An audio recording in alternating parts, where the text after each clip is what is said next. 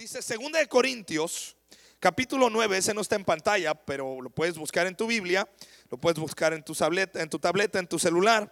2 de Corintios, capítulo 9, si me le suben un poquito más, por favor, te lo voy a agradecer. 2 de Corintios, capítulo 9, verso 10, ahí está, gracias. Dice, "Y el que da semilla al que siembra y pan al que come, proveerá." Diga conmigo, proveerá y multiplicará vuestra sementera y aumentará los frutos de vuestra justicia. Está hablando de Dios, ¿de acuerdo? Ahora, quiero que por favor la palabra proveer o provisión la tengas bien en cuenta. Y te quiero hacer una pregunta antes de, comenzar con el tema. ¿Qué es primero? ¿La visión o la provisión? ¿Qué cree usted? La visión. Porque no me quiero meter en rollos de, escatología griega, porque no es la palabra griega, pero sí, en la escatología latina, de latín, la palabra provisión viene del latín pro, a favor de una visión. Es decir, provisión son los recursos que tú necesitas para ejecutar una visión. ¿Está conmigo? ¿Cuántos quieren provisión para el 2019? Ok, no me diga amén. Lo que usted necesita es una visión. Usted necesita tener un rumbo definido. Usted necesita saber a dónde quiere llegar. Usted necesita saber qué es lo que quiere tener. Y en Estoy hablando de lo natural, de lo material. Si usted, ¿cuántos quieren la provisión de Dios para su casa, para su hogar? Usted necesita saber qué es lo que qué es lo que va a pedir. Usted necesita conectarse al corazón de Dios para tener la de Dios en tu vida y entonces avanzar. El problema es que nosotros queremos primero la provisión y después hay que Dios nos ayude. ¿ah? Yo te hago una pregunta. Si Dios te provee con 12 millones de pesos, no, bueno, mejor 5 millones, ¿verdad? Si Dios te da 5 millones de pesos, ¿qué vas a hacer con ellos? Todos en algún momento contestamos, pago mis deudas, me compro una casa, me compro un carro y me voy de vacaciones. ¿Sí o no? Aunque sea aquí a, Coacoyul, no sé. Pues te voy a decir algo, Dios no es un Dios de lotería. Ay, quisiera pegarle al gordo, ¿ah? Pues si hay alguien gordito por ahí al lado, pégale de una vez. Dios no es un Dios de lotería. Ay, Señor, a ver, me voy a si, si, yo fuera mi No, hermano. Dios es un Dios de propósito, de visión de objetivos, porque los planes de Dios para tu vida son de bien, son de prosperidad, para que tengas un fin glorioso, para que tengas una esperanza. Y sabes, esas cosas que Dios te quiere dar no solamente tiene que ver con algo material, tú necesitas conectarte al corazón de Dios. Te hago una pregunta, ¿le has preguntado a Dios qué quiere Él para tu vida el 2019? Es más, te hago otra pregunta, ¿realmente vale la pena que Dios nos esté dando vida? Yo creo que sí vale la pena porque Él tiene planes para nosotros, pero ¿para qué quiero vivir? Ay, pastor, no, es que es la verdad. Pues hay nomás para comer frijoles. Hermano, ya se sabe usted el menú, hermano, ¿para qué le pregunto? El día de ayer mi esposa me hizo unas picaditas con queso fresco y jocoque traído de San Luis y una salsita roja y aleluya, gloria a Dios. Pero ojalá nada más fuera eso comer, ¿va? Pero Dios no te tiene aquí solo para comer jocoque, crema y frijoles. Hay algo más. Ahora, te voy a hablar de principios para alcanzar sueños grandes. Sueña en grande porque tu Dios es grande. Y dice, ay, pastor, yo lo que quiero ya no es que eso, lo que quiero es salir de la ratonera. ¿Sabes? Te voy a decir algo. Este 2018, mi vida se ha ensanchado como usted no se imagina. ¿Está conmigo? Génesis capítulo 11, verso 1 al 9, ese sí está en pantalla. Hubo un tiempo, está conmigo aquí, ¿verdad? Ok, hubo un tiempo en que todos los habitantes del mundo hablaban el mismo idioma En esa región se usaban ladrillos en lugar de piedra y la brea se usaba como mezcla. Entonces dijeron, vamos, construyamos una gran ciudad, diga conmigo, gran ciudad, para nosotros con una torre que llegue hasta dónde. Eso nos hará que y evitará que nos dispersemos por todo el mundo. Pero el Señor descendió para ver la ciudad y la torre que estaban construyendo y dijo, miren, la gente, ¿cómo está? Unida. Y todos hablan qué? Ok, pausa. ¿Qué les unía a ellos? El mismo. ¿Seguro? El. ¿Qué los unía a ellos? Una visión. Ellos tenían algo en claro. Estaba media acelerada y media loca la visión, pero ellos tenían algo ahí. ¿Sí? Entonces la provisión era el idioma. Porque era un mismo lenguaje y todos tenían la, y uno empezaba una acepción rápido de acuerdo. La siguiente. Después de esto, no, ahí me quedé, ¿verdad? Sí. Dice, después de esto, nada de lo que se propongan hacerle será que. Oh, aquí Dios está entendiendo, Dios sabe del principio del poder del acuerdo. Y Dios dice, estos se van a poner de acuerdo, van a, van a cumplir el objetivo. Este, estos versículos nos enseñan principios para, para, para obtener esos sueños. Dice, después de esto, nada de lo que se propongan les será imposible. Vamos a bajar a qué? Con diferentes idiomas, así no podrán entenderse unos a otros. De esa manera el Señor los dispersó por todo el mundo y ellos dejaron de construir la ciudad. Por eso la ciudad se llama que porque fue allí donde el Señor confundió a la gente idiomas, así los dispersó por todo el mundo. Babel significa confusión. Número uno, para construir sueños grandes necesitas desarrollar hábitos ganadores. Hábitos forman eh, costumbres o forman eh, eh, rutinas o pensamientos. Los hábitos te ayudan a formar tu vida. Es importante formar hábitos, ¿sabes? Teníamos una plática con una psicóloga infantil acerca de nuestros hijos. En la, primaria, nos, eh, en, en, el kinder y primaria nos dieron una plática a todos los padres de familia. Y la psicóloga decía algo que tiene razón. Dice, tus hijos, un hijo que está en la etapa de dos a ocho años, de dos años a ocho años, usted le tiene que enseñar, su trabajo como papá no es otra cosa más que enseñarle hábitos. Usted como papá, un niño de dos años a ocho años, enséñele hábitos, claro, hábitos buenos. Por ejemplo, ¿qué? Al despertarse, ¿qué tiene que hacer? O sea, mis hijos ya saben la rutina, porque un hábito genera rutina. Ahora, ¿las rutinas son malas? Las rutinas son malas si tú te abrazas de la rutina, pero tener una rutina es bueno para establecer hábitos. Entonces, nos decía la, psicóloga, es que tus hijos necesitan límites, necesitan entender que sí y que no, que es bueno y que es malo. Entonces nos decía la psicóloga, es bueno que tus hijos sepan que si alguien les quiere tocar sus partes íntimas, eso no está bien. Y ya nosotros decíamos, ok, ¿y cómo le enseño que son partes íntimas? Ah, bueno, ese es trabajo de ustedes. Y empezamos a, a generar hábitos. Pues, escúchame, para poder nosotros llegar a cosas grandes, usted no puede avanzar con los mismos hábitos pecaminosos y los mismos hábitos negativos que te lastiman. ¿Está conmigo? Este 2018, ¿pudiste avanzar en esos hábitos o te quedaste igual? O peor. Yo te quiero animar, yo quiero que te, que te, proyectes y que empieces, mira, no, no, hagas hábitos complicados, un hábito sencillo, dormirse temprano, ¿qué tan difícil sea dormir temprano? O bueno, dormir temprano no, descansar bien, ¿será bueno? Claro que es bueno. Hay personas que con cinco horas descansan bien.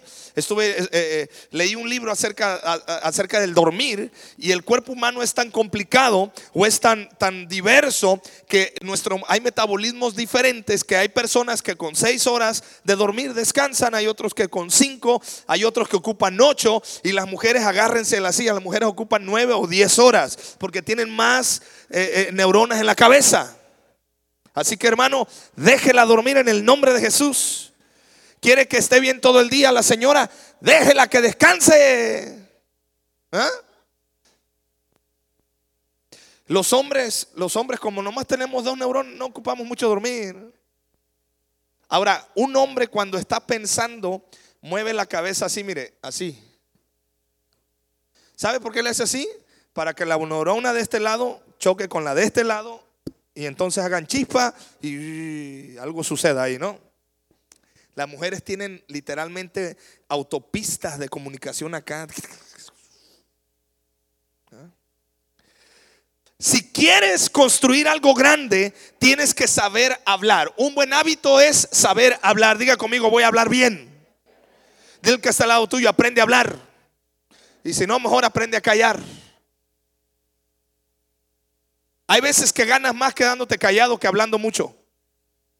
Tienes que saber por qué. Porque el poder de la vida y la muerte están en la boca y en tus palabras. Proverbios 18, verso 20 al 21. Buenos hábitos ganadores son estos. Cada uno recibe por sus propias palabras su premio o su castigo. Interesante lo que dice esta traducción. Cada uno recibe por sus propias palabras su premio o su castigo. La lengua tiene poder para dar vida o para qué. Los que no paran de hablar sufren las consecuencias. ¿Qué pasó con estos hombres, tal vez mujeres en, Babel? en ese lugar, se pusieron de acuerdo. ¿Qué comenzaron a hacer? Comenzaron a hablar y comenzaron a decir, vamos a construir. Empezaron a hablar y ¡pum! Se conectaron. Escúchame bien, hablando de manera correcta, tú te conectas con las personas correctas. Hablando de manera correcta, tú te conectas a los ambientes espirituales y capturas la bendición de Dios para tu vida. Pero si empiezas a hablar de manera incorrecta, por ejemplo, hay veces que, yo hago oraciones y hay gente que me oye y me dice, ojalá pastor, Dios te oiga lo que estás diciendo. Le digo, no, es que Dios sí me está oyendo. Ojalá, hay otro que me, me topé a otra persona eh, eh, um, en un lugar y dice, oye, qué bueno que te veo. Eh, él sabe que yo soy pastor y, y dice, tú que estás más cerquita de Dios, mañana voy a viajar, ora para que me vaya bien en el camino. Suena interesante y hasta respetuoso lo que él me dijo, pero realmente está hablando de manera incorrecta, ¿o no? ¿De verdad yo estoy más cerca de Dios? Yo estoy igual de lejos de Dios que tú. Lo que me acerca a Dios es mi comunión con Él. Lo que te acerca a ti a Dios es tu comunión con Él. Yo no soy un mediador porque solamente hay un mediador. No es la madre de México ni de todos los mexicanos. Para empezar, yo nomás tengo una. ¿Ah? No es la que, no, hay un mediador entre Dios y los hombres. ¿Quién es? No hay vuelta para atrás. Nadie está más lejos ni más cerca. Puede estar más cerca de Dios, depende de tus palabras, cómo hables. Así que hermano, usted empiece a hablar de manera correcta. Diga conmigo, voy a hablar bien. Imagínate, yo he escuchado padres de familia que le dicen a su hija, hija, cuando te vayas a casar, fíjate que no te salga huevón, ni flojo, ni mantenido. Y si te sale huevón, flojo, mantenido, que no te pegue. Y si te pega, que no te lastime. Y si te lastima, que no te vaya a matar. Vete. ¿La está bendiciendo o qué está haciendo con ella? Y la niñita de 8 o 9 años, ¿cómo está creciendo? ¿Sí me explico? Buenas tardes. Cuando Dios hizo el mundo, lo hizo a través de su palabra. Y dice la Biblia, y dijo Dios, hagamos esto, y dijo Dios, hagamos aquello, y dijo Dios, hagamos. ¿Por qué crees que Satanás lo primero que hace es que tú reproches? Cuando Satanás lastimó a Job y empezó a quitarle toda su provisión, Job dijo, de repente le llegó todo dice, bueno, Dios dio, Dios quitó. Nunca maldijo Job a Dios. Porque tú tienes que aprender a hablar, porque la vida y la muerte están en tus palabras. ¿Está conmigo, iglesia?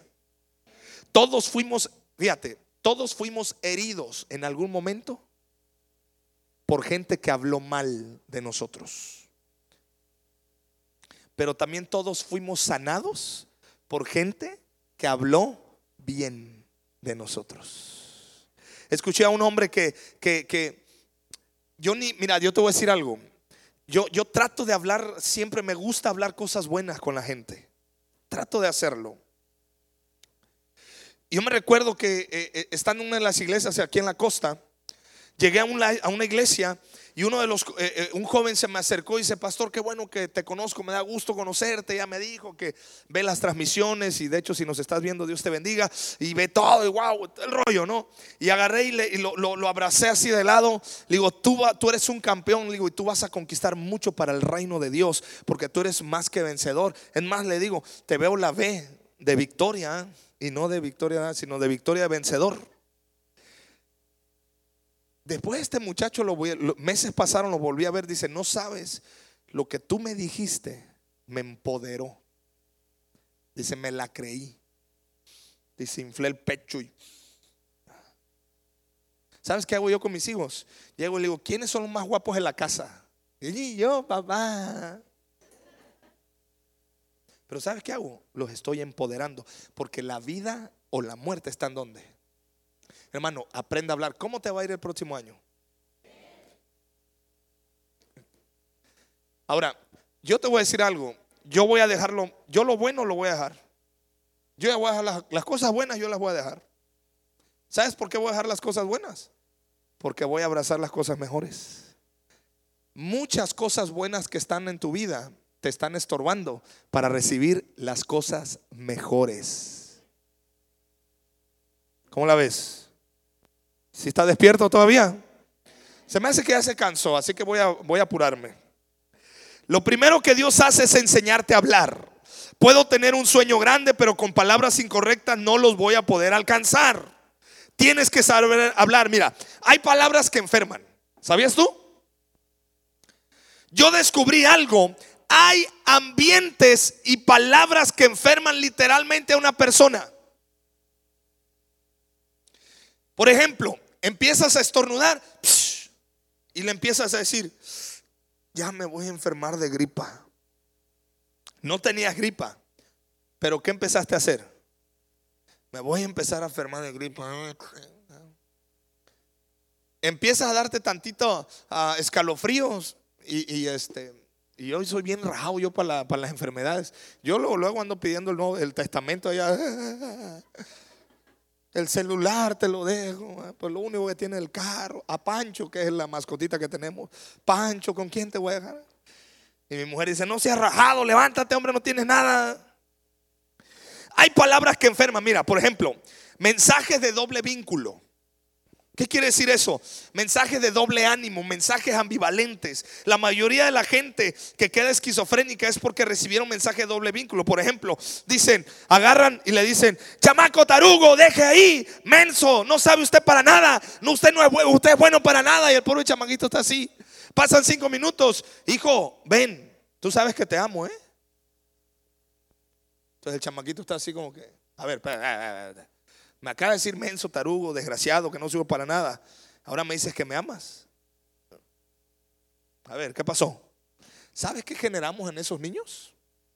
Generamos ambivalencia, generamos falta de identidad, porque esos niños están y empiezan a crecer todos inseguros, porque hay palabras que lastiman, mensajes de doble vínculo. Llegas con el cigarro, hijo, el cigarro mata, ¿eh? Malísimo. No te quiero ver fumando. A ver, a ver, aquí hay un mensaje doble, ¿o no? Yo me crié en la Noria. Una vez mandaron traer a la mamá de un amiguito mío. Hermano, en la Noria son groseros. Iba a decir somos, pero yo gracias a Dios ya no. Son groseros. Pues este amigo mío era el más grosero, no de la escuela, de la colonia. ¿Cómo crees que era de grosero? Una vez la, maestra se cansó de escucharlo, mandó llamar a la mamá y dice, señora, tiene usted que hacer algo con su hijo. Es muy grosero. Chamaco, hijo de la... Ahorita te va a cargar la... Te voy a dar una bola de... Te va a llevar 70 mil costales y empieza a maltratarlo delante de todos. Ya te he dicho que no digas groserías, hijo de... A punta de golpe se le va al salón. Los mensajes de doble vínculo, de doble... Lo único que hacen que lastiman y dañan. Hermano, sea congruente. ¿Está conmigo? No, impulsividad, palabras impulsivas. El impulsivo hace locuras. Yo te voy a amar hasta la muerte. Y boom, pura impulsividad. ¿ah? Y a la hora de morir, no, creo que no. Ah.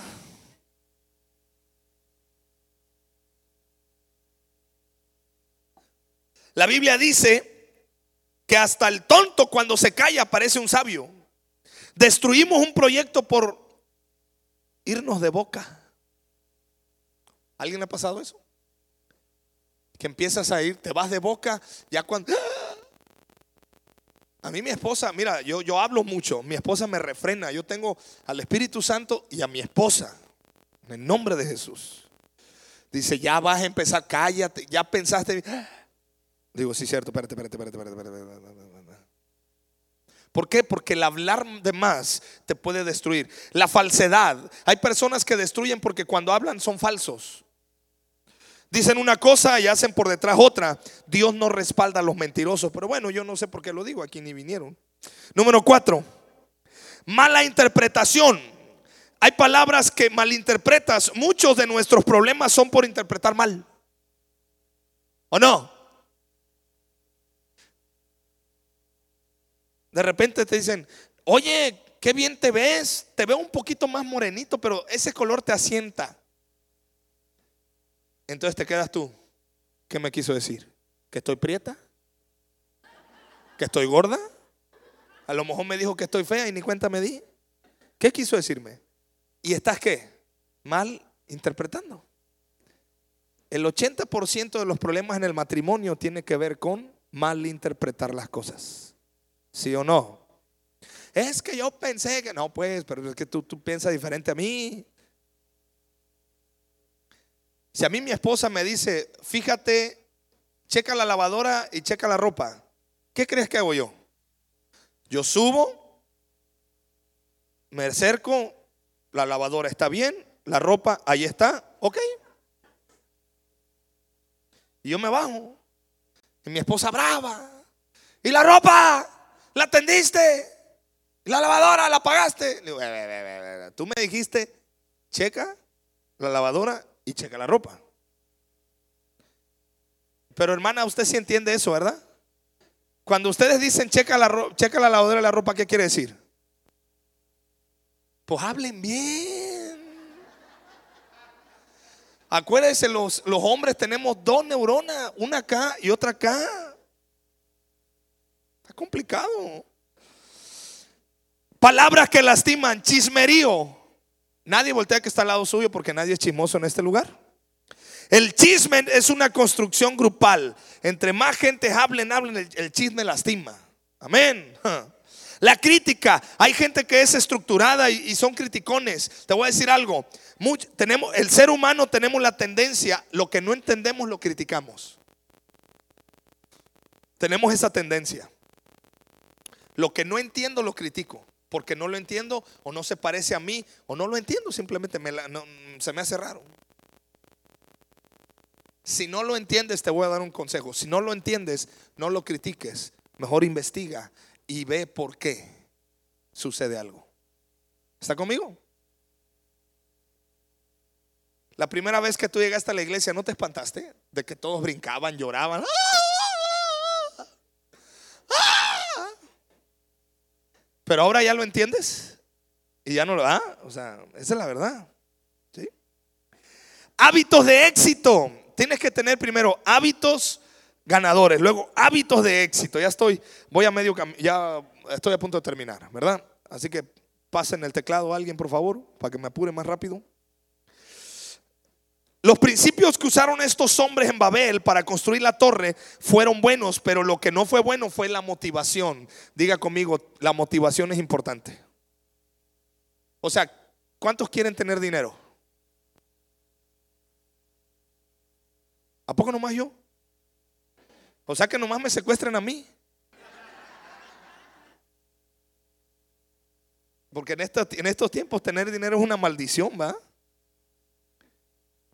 Ok, ¿tener dinero es bueno o es malo? La pregunta no es, o el, rollo no es si Dios me va a dar dinero. El asunto es, ¿para qué quiero el dinero? ¿Estás conmigo? Si tú quieres un millón de pesos para, para dar de comerle a, los pobres y para construir casas a aquellos que no tienen, o a los que se les quemaron sus casas allá arriba y Dios, tú dices, Señor, dame un millón de pesos y yo les construyo casas. Bueno, un millón de pesos no te alcanza, ok, dame 100 millones de pesos, Señor, y ya construyo allá casas. ¿Dios te lo va a dar? Probablemente sí. O sea, el asunto no tiene que ver con la provisión, no tiene que ver con todo lo demás, tiene que ver con la motivación de tu corazón. Por eso dice la palabra, sobre toda cosa guardada, guarda tu corazón, porque de él mana la vida. Él es el que determina la dirección en la cual tú te vas a mover. Los principios fueron, fíjate, los principios que ellos usaron. Número uno, hablaron un mismo idioma. ¿Quieres que te vaya bien? ¿Quieres ser una persona de éxito? ¿Quieres, que ser, ¿Quieres conseguir cosas grandes para el 2019? Por favor, habla un mismo idioma. Ponte de acuerdo con tu familia. Ponte de acuerdo con tu esposa, con tus hijos. Habla un mismo idioma. Hablen las mismas cosas. Tienes que hablar lo mismo que habla Dios. Y Dios habla por medio de la fe. Porque la fe es hablar las cosas que no son como si fuesen. No había orden y Dios dijo que se ordene todo y pum, se ordenó todo. No había árboles y Dios dijo que, que crezcan los árboles, pum, vieron los árboles. Todo se ordenó. ¿Por qué? Porque hablar bien, ponerse de acuerdo, hermano, póngase de acuerdo usted con su familia. Yo te animo estos días que restan del año, póngase de acuerdo y diga, ¿qué queremos? No, queremos aquello, queremos por allá. Ok, vamos a hablar de esta manera. Ay, pero es que eso no se puede. No, no se puede, quítalo del lenguaje. Todo lo puedo en Cristo que me fortalece. Ay, pero está difícil. ¿Y quién te dijo que iba a ser fácil? Buenas tardes. Ay, es que yo pensé que Cristo me iba a solucionar el problema. No, Él te va a dar la solución al problema. ¿Quién lo soluciona? Ahí te va. No es lo mismo que te den la, solución, te den la solución a que te solucionen el problema. Mira, hay una anécdota. Un hombre llegó al cielo, tuvo una experiencia, es una anécdota nada más. Llegó al cielo y Dios le dice, hijo, vas a volver a regresar a la tierra. ¿Qué quieres que yo te dé? Pídeme todo lo que tú quieras, yo te lo voy a dar en la tierra, porque yo te amo y te quiero prosperar y quiero que te vaya bien para que sea testimonio de que yo estoy contigo. No, hombre, el hombre dijo, no, Señor, voy a querer una casa, voy a querer un carro acá, voy a querer un trabajo esto, voy a querer tener dinero, voy a querer ser famoso, voy a querer una buena familia. Y le pidió todo. Entonces, todo lo pidió. Dice, ok, algo más, no. Y le trajeron una bolsa así, más o menos un costalito, lleno de semillas. Ahí está, hijo. Eh, eh, no, no, es que aquí yo no veo casas. No, sí. Dice, mira, mete la mano y sacó una semilla que se llamaba casa. Dice, es que yo no veo aquí este, la prosperidad. No, si la mete la mano. Sacó una semilla que se llamaba. Dice, Señor, ¿no me ibas a dar todo esto? No, sí, lo que pasa es que aquí damos semilla. A ti te toca sembrar, trabajar por ella y cosecharla. ¿Cómo la ve? Dios no te va a solucionar el problema, Dios te da la solución. Tú soluciones el problema.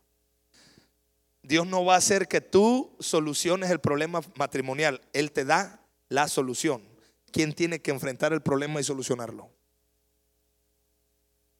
Dios no te va a reconciliar con aquel que te peleaste o con, o con ese familiar distanciado. Él te da la solución. Tú tienes que ir y dar el paso. Así funciona Dios. Tienes que aprender este principio. ¿Quieres cosas grandes para tu vida próximo año? Dios no va a hacer lo que no le toca hacer. Él te va a dar semillas. ¿Quieres que te vaya bien en tu trabajo? Dios te va a dar una semilla que se llama gracia. ¡Pum!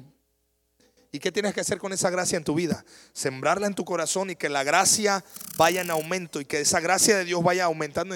Y la gracia de Dios te capacita para seguir adelante. Nehemías Mira, en tiempo récord reconstruyeron la ciudad, los muros. Pero ¿quién la reconstruyó? ¿Dios, los ángeles o la gente? ¿Quién recibió la gracia para y los recursos, la provisión? Nehemías. Pero ¿quién tuvo que echar a andar todo eso? O sea, al fin y al cabo, hermano, tú y yo tenemos que entender que nuestra manera de hablar va a cambiar. Nunca más confesaré no puedo porque todo lo puedo en Cristo que me fortalece. Nunca más confesaré derrota. ¿Sabes por qué? Porque mi Dios me lleva de gloria en gloria de triunfo en triunfo.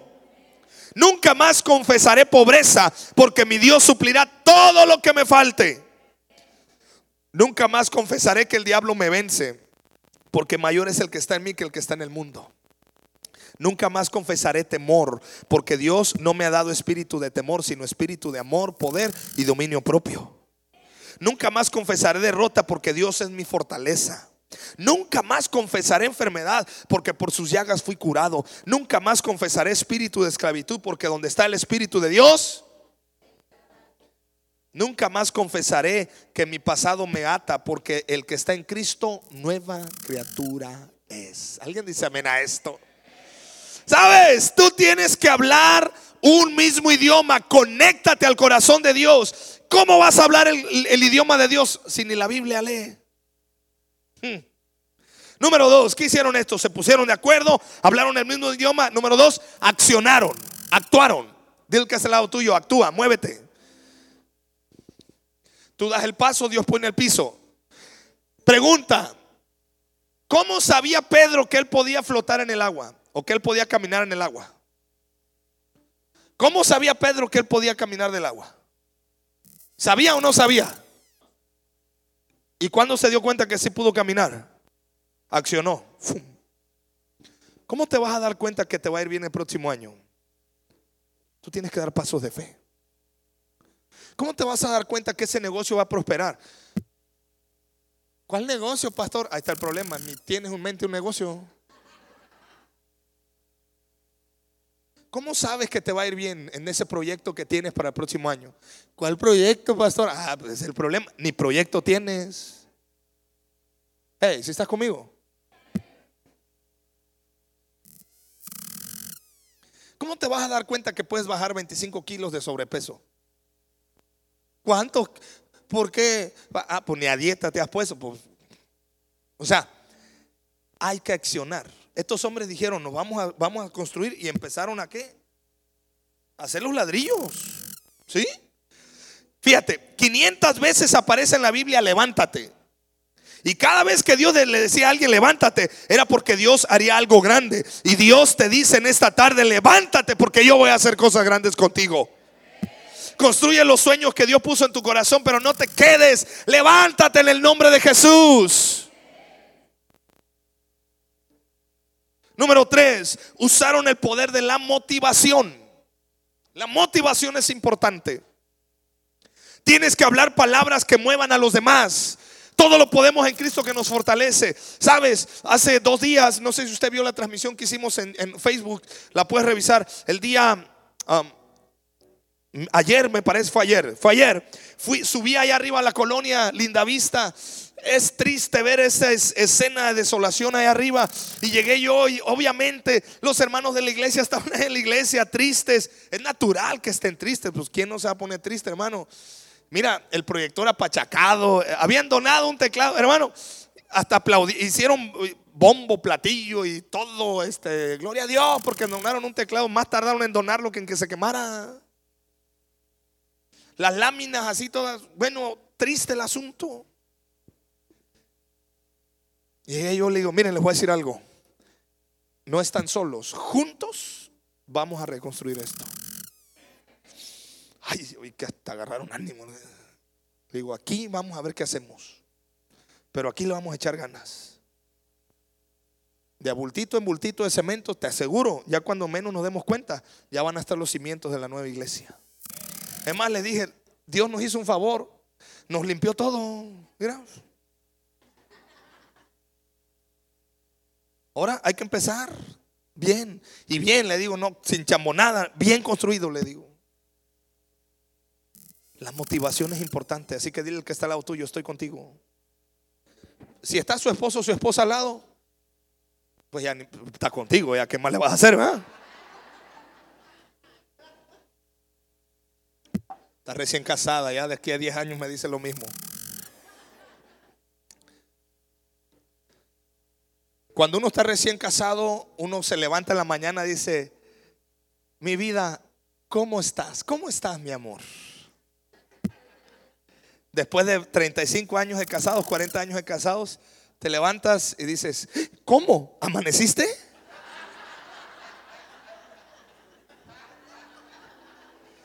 De recién casado es, ¿cómo amaneciste, mi amor?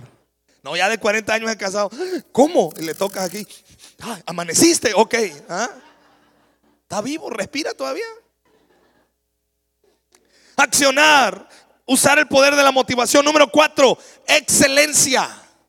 ¿Quieres cosas grandes? Mm, ya no dijo amén, se la estoy poniendo complicada cada vez más. No sea chambón, haga las cosas bien. Yo tengo ese problema. ¿eh? A mí me gusta hacer bien las cosas. Luego se me acercan personas y dicen, es que pastor, como que sí este, queremos dar ideas, pero, pero es que esa idea como que no, porque a ti te, te gusta hacer bien las cosas, entonces no me den ideas mediocres, no, le digo. Ya para mediocre, contigo, le digo, ya, pues, ¿para qué queremos más? Haga las cosas bien, tienes que usar los mejores materiales, tienes que bendecirte bien, tienes que amarte, tienes que cuidarte. La excelencia comienza contigo mismo, cuídate a ti mismo bien, sé excelente en tu manera. Mira, la inversión más grande que puedes hacer es en ti. Hay un error que los latinos cometemos en nuestra manera de invertir las cosas. Invertimos hacia afuera y no hacia adentro. Las mejores cosas tienen que ser para ti porque si tú estás bien, los demás, todo a tu alrededor lo vas a hacer bien.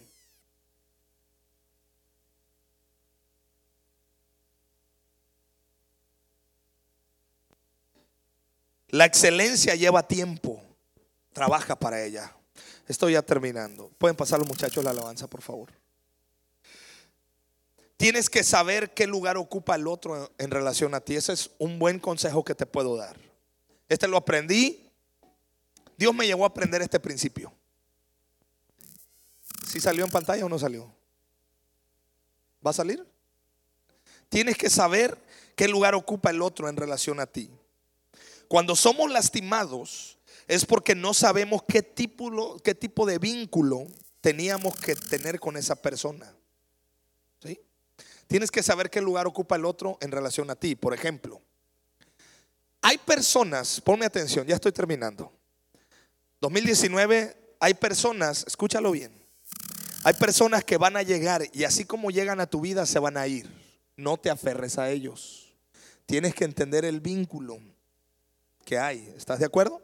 Hay personas que una vez en tu vida las vas a ver, te van a hacer un favor y después se van y jamás los vuelves a ver.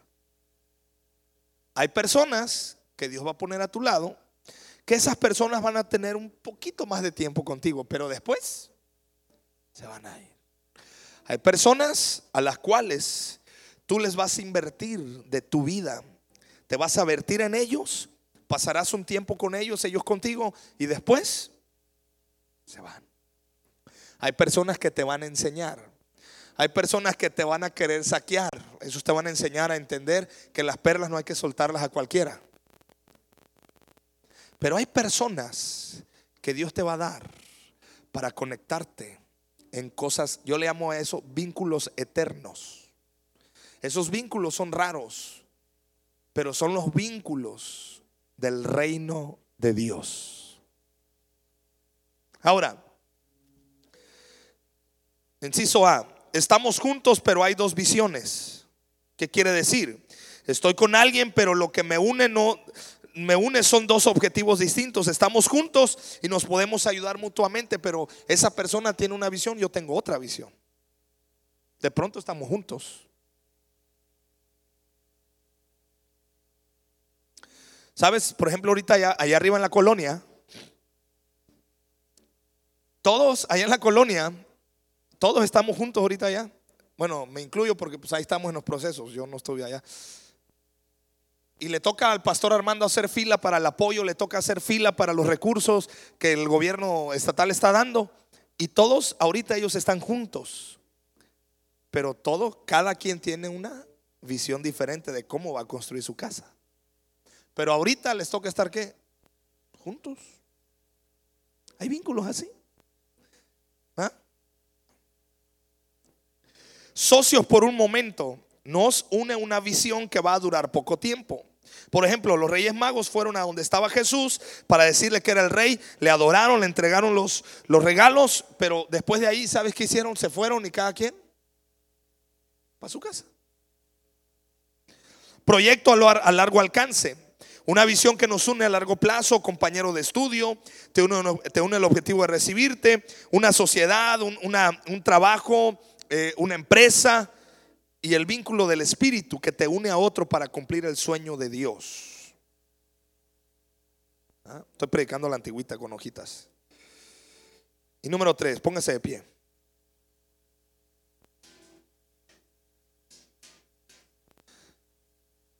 Esta es la más importante.